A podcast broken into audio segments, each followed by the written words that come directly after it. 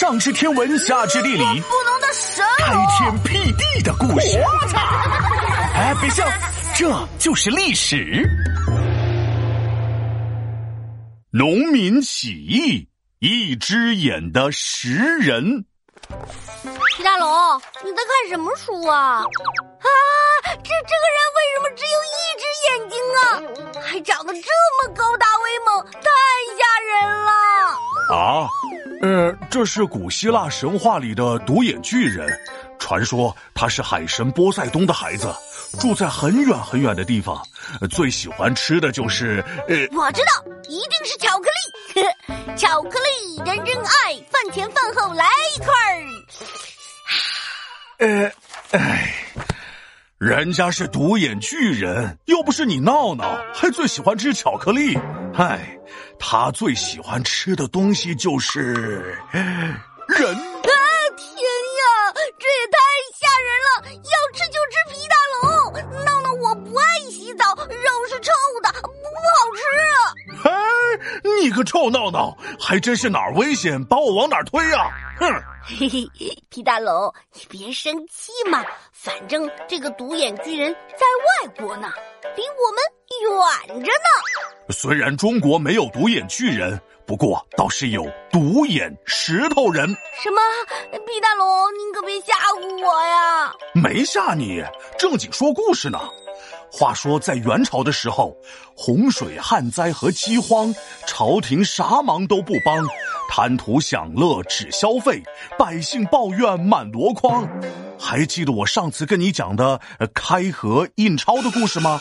记得啊物价飞涨，钱不值钱，百姓困苦度日如年。没错，本来百姓就已经很惨了，开河印钞之后，百姓的生活惨上加惨，那真的是没有最惨，只有更惨。皮大龙，真的，听你这么一说，我隔着好几百年都能感受到大家的惨。你是不知道啊，当时好多百姓都被征去挖河道。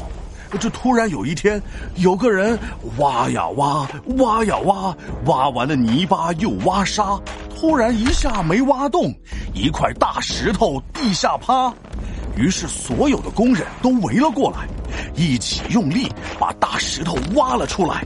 但就在这时，他们发现这不是一块普通的石头，而是一个石头人的雕像。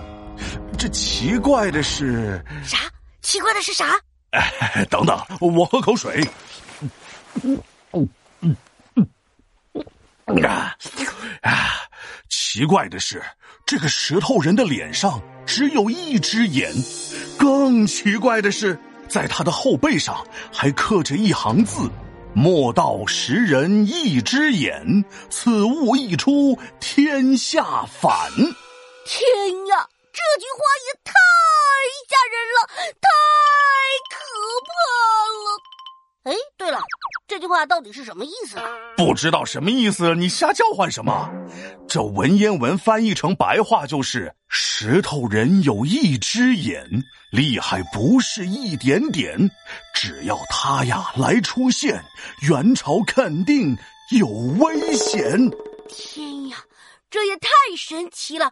这难道就是古希腊神话里海神波塞冬的儿子，独眼巨人神仙显灵了吗？你被骗了吧？独眼巨人就是传说，哪来的显灵啊？其实这个石头人是被一个叫寒山童的人提前埋到土里的，目的就是让工人挖河道的时候挖出来。什么意思啊？我越听越糊涂了。埋进去再挖出来，这不是脱裤子放屁，多此一举吗？嘿嘿，别糊涂啊！听我说啊，因为被元朝政府欺负的忍无可忍了，当时有很多人揭竿起义，其中有一支特别有名的队伍，就是寒山童领导的红巾军。为了让更多人加入他们的反元大军。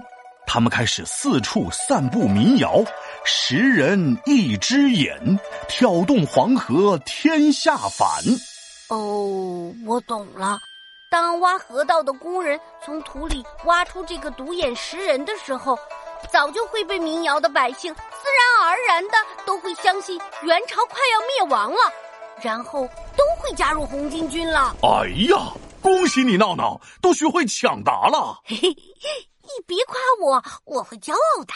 嘿嘿，独眼石人被挖出来之后呢，越来越多的百姓加入了红巾军的队伍，他们带领大家来抗元，虽然力量差得悬。